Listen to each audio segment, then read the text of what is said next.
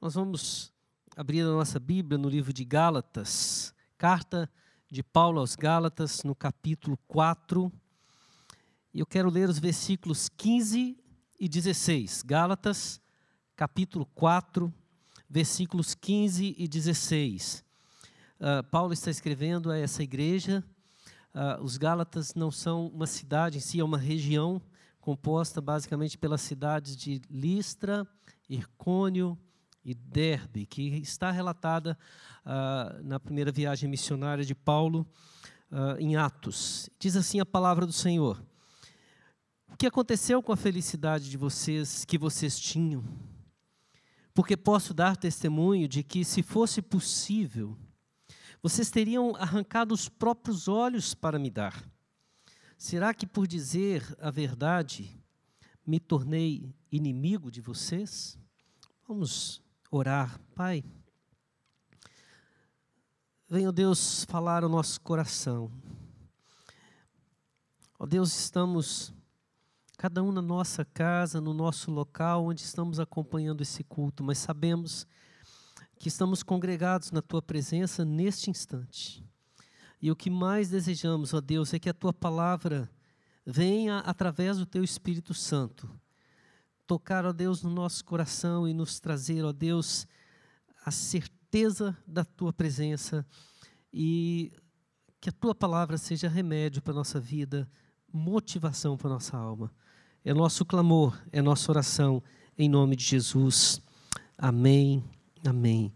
Irmãos, a carta aos Gálatas é uma carta bastante interessante, porque Paulo está escrevendo para uma igreja que, quando a gente olha a sua origem, nós vamos ver uma igreja extremamente instável ou talvez de emoções extremas. Quando Paulo começa a pregar o evangelho na região de Icônio, ele é recebido de forma intensa, as pessoas vão procurá-lo, estão interessadas na sua mensagem, naquilo que ele está falando, uh, e pessoas uh, estão sedentas por aquele evangelho que está sendo pregado a eles pouco tempo se passa e algumas pessoas chegam começando a trazer alguma diferente, um evangelho diferente, uma visão diferente, ou pelo menos lançar dúvidas sobre aquilo que eles estão recebendo de bom grado, e de repente eles se revoltam, e aquela mesma alegria que trouxe a eles a, a, presença do Evangelho se transforma agora numa profunda angústia, e Paulo e Barnabé são expulsos da cidade e eles têm que fugir, vão para a região de Derbe, vão para a região da Licaônia e passam um pouco mais de tempo. Eles chegam em Listra, e quando chegam em Listra, eles encontram uma pessoa, um paralítico que está sentado. Paulo olha para aquela pessoa, uh, desafia-o a ficar em pé e ele se levanta ali, ele é milagrosamente curado pelo Senhor. E os habitantes daquela cidade então se levantam e olham para Paulo e dizem: Esse daí é o Deus. Uh, olham para Barnabé e também o, veem como mensageiros de, de, dos deuses na visão deles e querem adorá-los, querem colocá-los um, num pede, um pedestal e dar a eles uma dignidade maior do que a que lhes era devida. E eles se recusam a receber a adoração e ao res, recusarem a adoração eles são perseguidos, Paulo é apedrejado e lançado como morto para fora da cidade. Passado um tempo, Paulo escreve a essa igreja: aqueles que ainda permaneceram fiéis na região da Galácia. Essa carta vai para todos que estão naquela região. E quando chega no capítulo 4, ao mostrar a sua preocupação, ele parece contemplar uma igreja que outrora era tão feliz e estava, como ele disse nesse texto, disposta Provavelmente, alguns dizem que uh, quando Paulo fala do espinho na carne, a gente não pode afirmar isso com certeza. Tem várias teorias, e uma das teorias é que esse espinho na carne fosse uma dificuldade que ele teria com a visão. Em duas ocasiões, ele cita uh, problemas nessa área, e nessa ele fala que a igreja estava disposta a arrancar os próprios olhos para lhe dar tamanha a alegria e a satisfação com que eles receberam o evangelho do Senhor.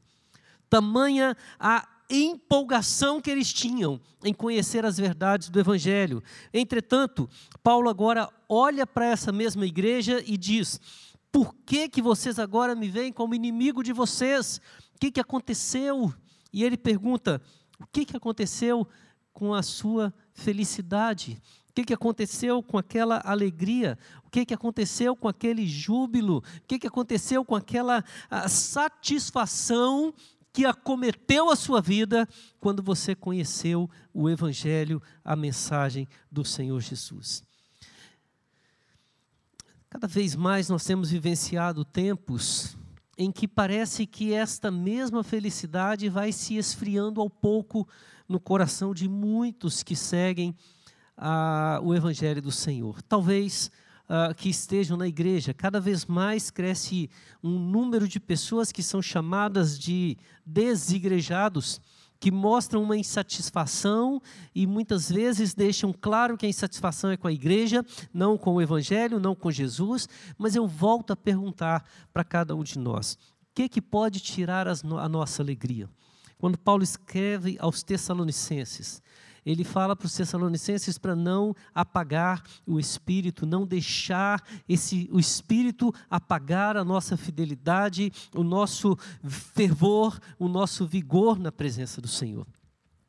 É interessante como esses tempos em que nós temos uh, ficado, sido obrigados a ficar longe da comunhão com os irmãos, quantas vezes a saudade bate no nosso coração, a vontade de dar um abraço, e muitas vezes nós somos acometidos pela tristeza, a tristeza de estar isolado, a angústia de não podermos, eh, e se Deus quiser, já agora nesse domingo a gente começa a, a ter um movimento de volta, de olhar, ver os irmãos, a alegria restaurar ser restaurada no nosso coração. Mas por que muitas vezes a felicidade ela se esvai quando estamos na presença do Senhor? Paulo pergunta o que, que aconteceu com a sua felicidade e eu quero te, te desafiar a refletir em alguns motivos que podem nos fazer perder a alegria e a felicidade de estarmos na casa do Senhor. Uh, no caso dos Gálatas, Paulo vai trabalhar pelo menos três elementos bem uh, característicos e três marcas que a gente vê até hoje, trabalhando firmemente para retirar a alegria do nosso serviço, da nossa forma de servir a Deus. A primeira razão por que Paulo vê aquela igreja perdendo a sua alegria no serviço é que aquela igreja que estava escravizada, palavras que Paulo diz, a rudimentos, a cerimonialismos, a rituais que faziam parte da sua história antiga e se sentiram libertados através do Evangelho para viverem uma, uma vida completamente na dependência de Deus, sem ter que seguir apenas rituais, práticas, uh, costumes, em outras palavras, parece que aquele Evangelho que tirou a escravidão da religiosidade, ele voltou a ser caracterizado por rituais, cerimônias, por situações que nada mais faziam sentido a não ser para uma vida de religiosidade. Capítulo 4 de Gálatas, a partir do versículo 8. Olha como Paulo se refere aos Gálatas. No passado, quando vocês não conheciam a Deus, vocês eram escravos dos deuses, que por natureza não são deuses. Mas agora que vocês conhecem a Deus, ou melhor, agora que vocês são conhecidos por Deus, como é que estão voltando outra vez aos rudimentos fracos e pobres, aos quais de novo querem servir como escravos? Vocês guardam meses, dias, meses, tempos e anos, e Paulo diz: receio que o meu trabalho por vocês tenha sido em vão. Sabe, irmãos, às vezes a, a doutrina mais difícil de ser compreendida na nossa vida é exatamente a doutrina que mais nos liberta e mais nos alegra em termos de vida cristã. É a doutrina da graça. No fundo, no fundo, nós gostaríamos de ser sempre merecedores. Nós gostaríamos de ter desafios para, em cima desses desafios, alcançar favores. Por isso é tão difícil para nós entendermos a mensagem do Evangelho que é dada a pessoas que não merecem a salvação, dada a pessoas que estão perdidas, condenadas, a pessoas que muitas vezes os nossos olhos condenariam. É fácil para nós falarmos, vivendo hoje, que lá na cruz, uma pessoa condenada junto com Jesus ao lado dele, clama pela sua misericórdia e pela graça ele recebe de Jesus o perdão e nós olhamos para essa pessoa e entendemos ele como um salvo, entendemos ele como um regenerado, entendemos ele como alguém que foi transformado e temos a convicção porque foi o Senhor Jesus quem lhe disse hoje mesmo estarás comigo no paraíso, temos a convicção que um dia encontraremos essa pessoa quando chegarmos à nossa habitação eterna. Mas quando nós conhecemos uma pessoa da mesma índole, que convive na nossa região, no nosso tempo, se nós estivéssemos ali do outro lado da cruz, julgando aqueles três que ali estavam, seria difícil para nós acreditarmos que aquela pessoa poderia ser salva. E quando nós olhamos para dentro de nós, nós olhamos também da mesma forma, e por mais que queiramos, não dá para nos sentirmos plenamente satisfeitos simplesmente pela graça do Senhor. Os Gálatas receberam essa quebra de correntes, quebra de algemas, ao entenderem que todos aqueles rituais, tudo aquilo que eles faziam, por mais que eles quisessem alcançar algum favor ou alcançar alguma aprovação, eles jamais haviam conseguido a média para a aprovação, jamais haviam conseguido o êxito, pois sempre algum item era quebrado.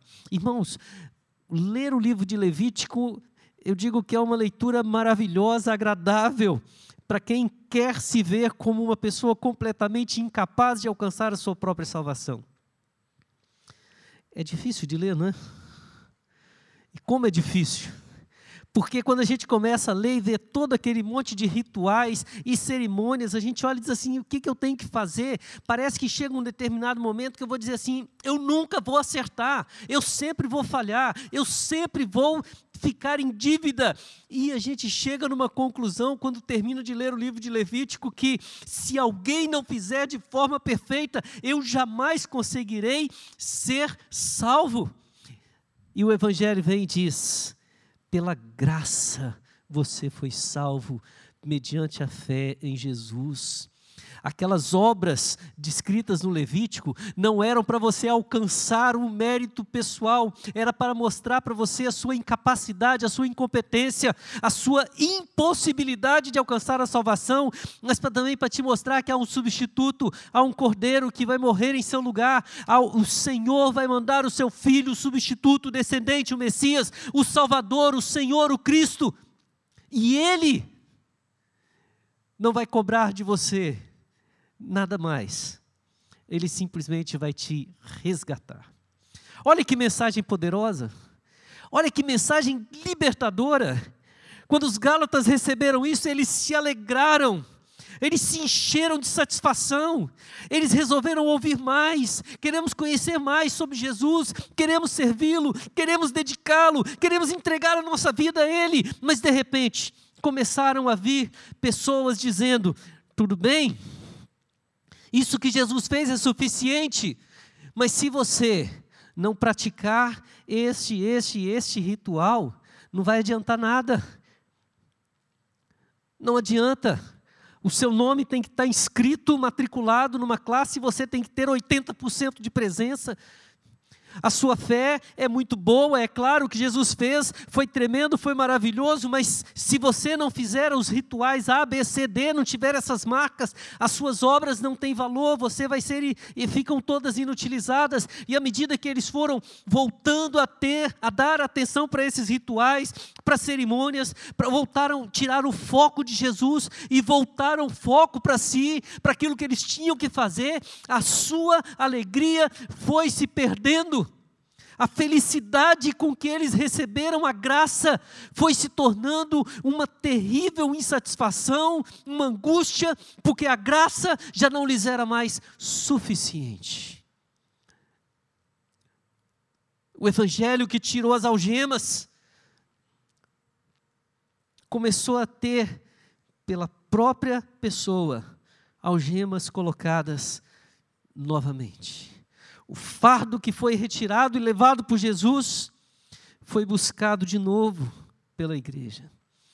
Irmãos, quantas vezes nós olhamos para a igreja, olhamos às vezes para a nossa vida e por mais que nós estejamos ah, satisfeitos ou estejamos fiéis ao Senhor, nós continuamos olhando para nós ao invés de olhar para Cristo.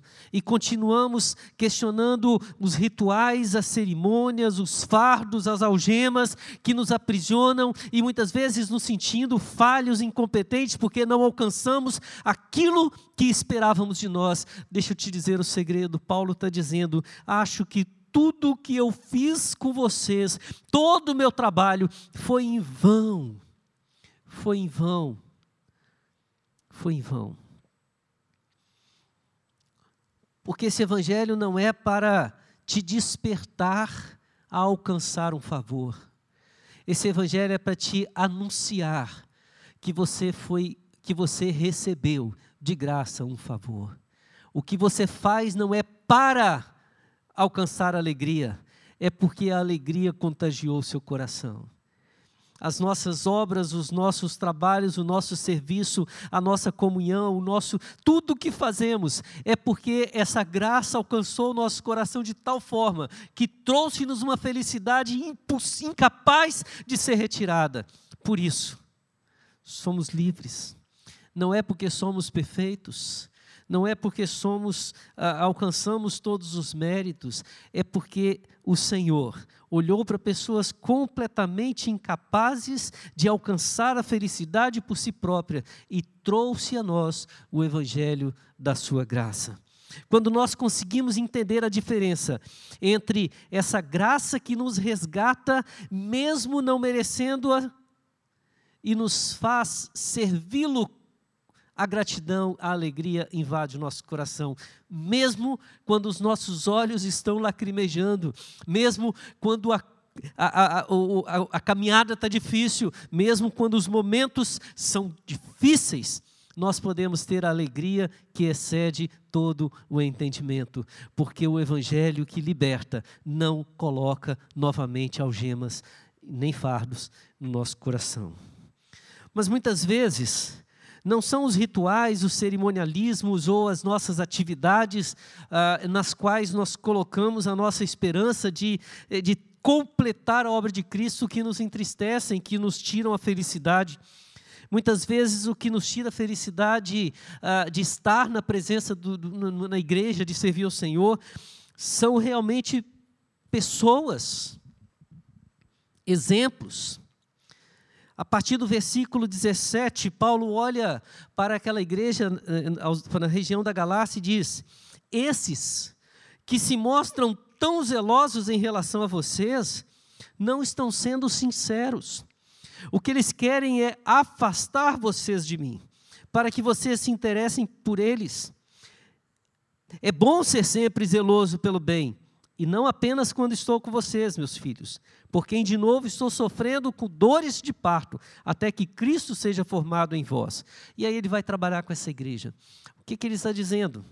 Quando Paulo partiu, pessoas se infiltraram e ele chega num determinado momento dizendo assim, apresentando-lhes uma outra mensagem, apresentando-lhes um outro evangelho, apresentando-lhes uma é, interpretação diferente, algo que trouxe a eles uma credibilidade maior, mas na verdade o que eles estavam fazendo é colocar dúvidas e criticando aquilo que Paulo havia ensinado.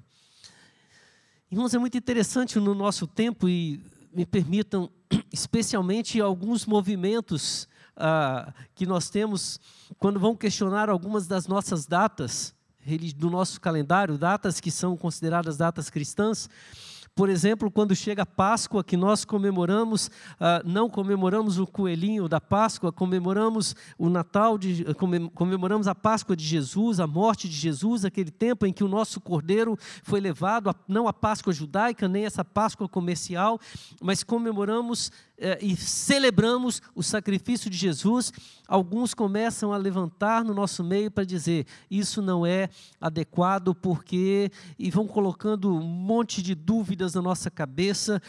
quantas e quantas vezes eu ouvi que ao cristão, o cristão não pode celebrar o Natal, porque o Natal é uma festa secular, e a gente às vezes tem que dar explicações sobre coisas que não precisaríamos explicar, até porque muitas vezes não está sendo ensinado nada. Muitas vezes o que está querendo ser, é, o que se quer colocar são apenas dúvidas.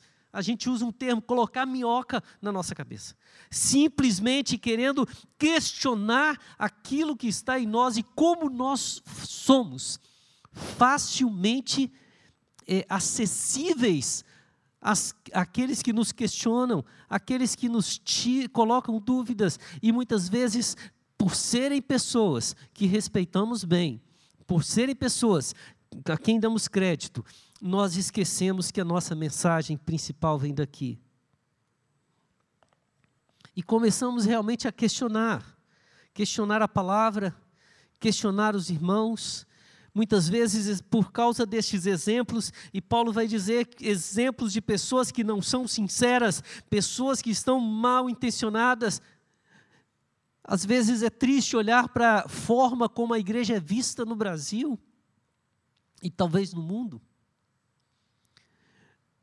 Quando nós perguntamos lá fora o que, que se pensa de um pastor, Irmão, não se imagina alguém que seja zeloso na sua vida devocional, uma vida de oração, trabalhador na obra do Senhor, alguém que está dedicado, muitas vezes se imagina alguém que está simplesmente querendo explorar as pessoas, viver uh, sem oferecer nada. Mas quando se fala dos cristãos, muitas vezes se pensa em alguém que está sendo enganado por pessoas que não têm nada para lhes oferecer. Como eu louvo a Deus quando a gente fala dentro da igreja, nós estamos falando de pessoas que conhecem o trabalho dos seus pastores, os labores, o labor dos seus líderes, o zelo com que nós buscamos viver o evangelho de Jesus Cristo, mas quantos são aqueles líderes que verdadeiramente pregam o evangelho que não tem nada a ver com Jesus e muitas vezes estes fazem com que o evangelho de Jesus se torne descartado e a pessoa que olha para eles questiona a felicidade porque tem que servir ao Senhor. E muitas vezes nós não estamos deixando a igreja, deixando a nossa fé, ou muitas vezes questionando as coisas relacionadas à palavra do Senhor, porque nós deixamos de amar ao Senhor, não. Apenas porque ouvimos demais pessoas que não estão pregando Cristo, estão pregando suas ideias, que não estão anunciando o Evangelho, estão simplesmente vivendo, do, vivendo ah, como diz é, os profetas denunciam, estão vivendo da gordura e não servindo ao Senhor com todo o seu coração. Irmãos, aquela igreja, quando ela passou a dar ouvido a pessoas que pregavam o evangelho, que Paulo diz: seja anátema a gente tem que entender que é a palavra de Deus quem conduz a nossa vida, é a palavra de Deus que alimenta o nosso coração. E qualquer um que venha nos questionar a palavra, é na palavra, como Jesus fez, resistindo a Satanás, que nós devemos concentrar a nossa alegria, a nossa felicidade. Somos um povo que serve ao Senhor da palavra e temos a maior alegria de ser parte de uma igreja em que Jesus é o Senhor e todos os seus pastores, seus líderes, seus presbíteros, diáconos, líderes de todas as áreas, todos os times, são pessoas que olham para Jesus como seu Senhor e amam a Jesus de todo o coração. Se nós deixarmos de olhar para Jesus, veremos exemplos de pessoas que nos tirarão a felicidade de servirmos ao Senhor. E é claro, para finalizar, no versículo dos versículos 21 até o versículo 31, Paulo vai mostrar para aquela igreja a terceira razão, porque eles estão infelizes e porque que a alegria deles com Jesus foi diminuída ou se quase acabou. Porque o evangelho no qual eles estavam pondo a fé já não era mais o evangelho pregado por Paulo, não era o evangelho anunciado por Jesus, em outras palavras, já não era mais o Senhor Jesus. Paulo afirma que ainda que venha um anjo do céu e pregue um evangelho diferente daquele que vos tem, nos temos anunciado, vos temos anunciado, que seja anátema, anátema significa maldito. O evangelho que o Senhor pregou não é um evangelho que nos faz não é aquele evangelho que nos coloca como poderosos por causa da nossa força, por causa da nossa capacidade, por causa do nosso poder financeiro. John Stott vai usar, comentando a respeito do sermão do monte, ele vai dizer que o evangelho de Cristo é o evangelho da contracultura, é o evangelho que põe o, o, reino de cabeça para baixo, é o evangelho que diz que é, é, o que chora é o forte e não aquele que não chora. Vai dizer que aquele que exerce a misericórdia, aquele que age com mansidão, aquele que desenvolve as marcas que muitas vezes o mundo vai chamar de marcas de covardia, marcas de fuga, marcas que o mundo muitas vezes não valoriza, não aceita, são marcas que o Senhor Jesus coloca que estão presentes naqueles que encontram com, com o Senhor Jesus e se entregam, entregam a sua vida a Ele. Nós não somos chamados para atender um padrão que agrada as pessoas. Nós não fomos chamados e transformados por um evangelho que vence com as armas que estão sob o nosso poder. Nós somos o povo que acredita num Deus que não precisa de bombas, de dinamites, de explosivos para derrubar muralhas. Muitas vezes isso é feito com o louvor obediente. Ele não precisa de usar ah, navios poderosos para atravessar o mar, porque pela ordem de um dada a um povo para marchar para ele em frente, ele abre o mar. Não somos um povo que tem que conquistar, ganhando os argumentos, desfazendo dos argumentos dos outros, às vezes no silêncio e na atitude de um joelho dobrado. Nós temos mais poder para transformar um país, para transformar uma vida do que em exercermos toda a ciência, todo o poder da tecnologia e muitas vezes usar a nossa capacidade para defender ou outras coisas mais. O evangelho verdadeiro não é o evangelho que leva ao orgulho, é o evangelho que leva à humildade. Não é o evangelho que nos leva à superioridade, é o evangelho que nos faz entender o nosso verdadeiro local é um evangelho que nos faz entender a graça e por causa da graça nós compreendemos o nosso ministério, os nossos dons, os nossos talentos e usamos esses dons e talentos para anunciar aos outros que da mesma forma que ele resgatou em mim, me, me resgatou do pecado, da morte, ele também pode resgatar todos os demais. É um evangelho que só dá méritos ao Senhor Jesus. É um evangelho que não tem espaço para outros a não ser a, o próprio Senhor Jesus falar através da tua palavra. Irmãos, muitas vezes nós olhamos realmente para a nossa luta, para as nossas dificuldades e começamos a ver algumas expressões de religiosidade e começamos a querer conquistar aquilo que na verdade não é nossa conquista. Tem que ser conquistado, ela já foi conquistado por Jesus e nos foi dado de graça. Mas às vezes a gente quer retornar a esse fardo, e toda vez que esse fardo volta à nossa vida, a alegria de servir ao Senhor Jesus vai se perdendo e nós voltamos a sentir a tristeza, a angústia.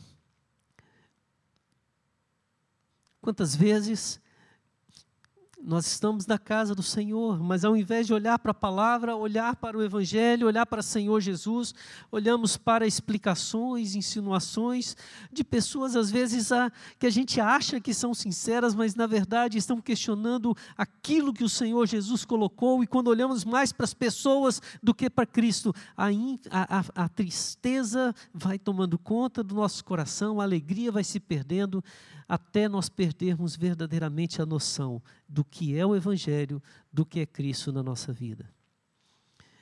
Paulo olha para essa igreja e diz: por quê? O que, que aconteceu com a felicidade de vocês? O que, que a gente tem que fazer? O texto está claro. Em primeiro lugar, Olha para o que Cristo fez por você. Tire o foco de si. Eu quero te convidar a olhar só para Jesus nessa noite. Deixa Ele julgar a sua vida. Talvez você possa olhar para as dificuldades, para as lutas, para os problemas, dizer está difícil, está cansativo. Às vezes é difícil para nós, principalmente quando o nosso labor é constantemente dentro da igreja. A gente olha esse tempo e fala assim: gente, eu estou trabalhando tanto, estou me desgastando tanto. E às vezes lá fora, nós achamos tanta coisa para fazer e entendemos que agora, na casa do Senhor, o que, que eu vou fazer? E a gente vai se sentindo mal, se sentindo triste, se sentindo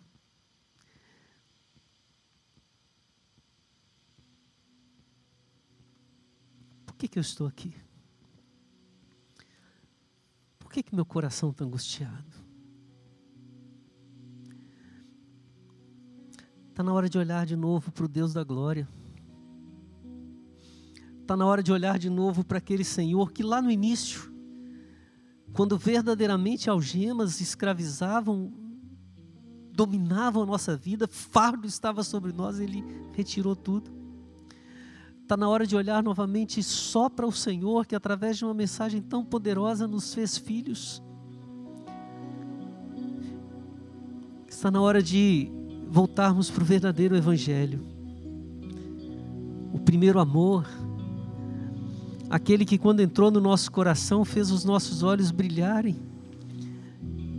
E está na hora de renovarmos o nosso voto diante do Senhor de o servirmos com todo o coração. Não queremos voltar para cerimonialismo, para religiosidade, para rituais, queremos nada disso. Nós queremos olhar para Jesus. Nós queremos voltar para essa casa. Por enquanto, com o isolamento, o afastamento obrigatório. Mas em breve, voltarmos com toda alegria. Mas uma alegria que não se esvai. Porque nessa casa na sua casa, onde estamos adorando ao Senhor. O que nos faz felizes é o Evangelho que nos liberta, que nos transforma e que nos faz andar humildes na presença do Senhor. Encha seu coração de alegria em nome de Jesus.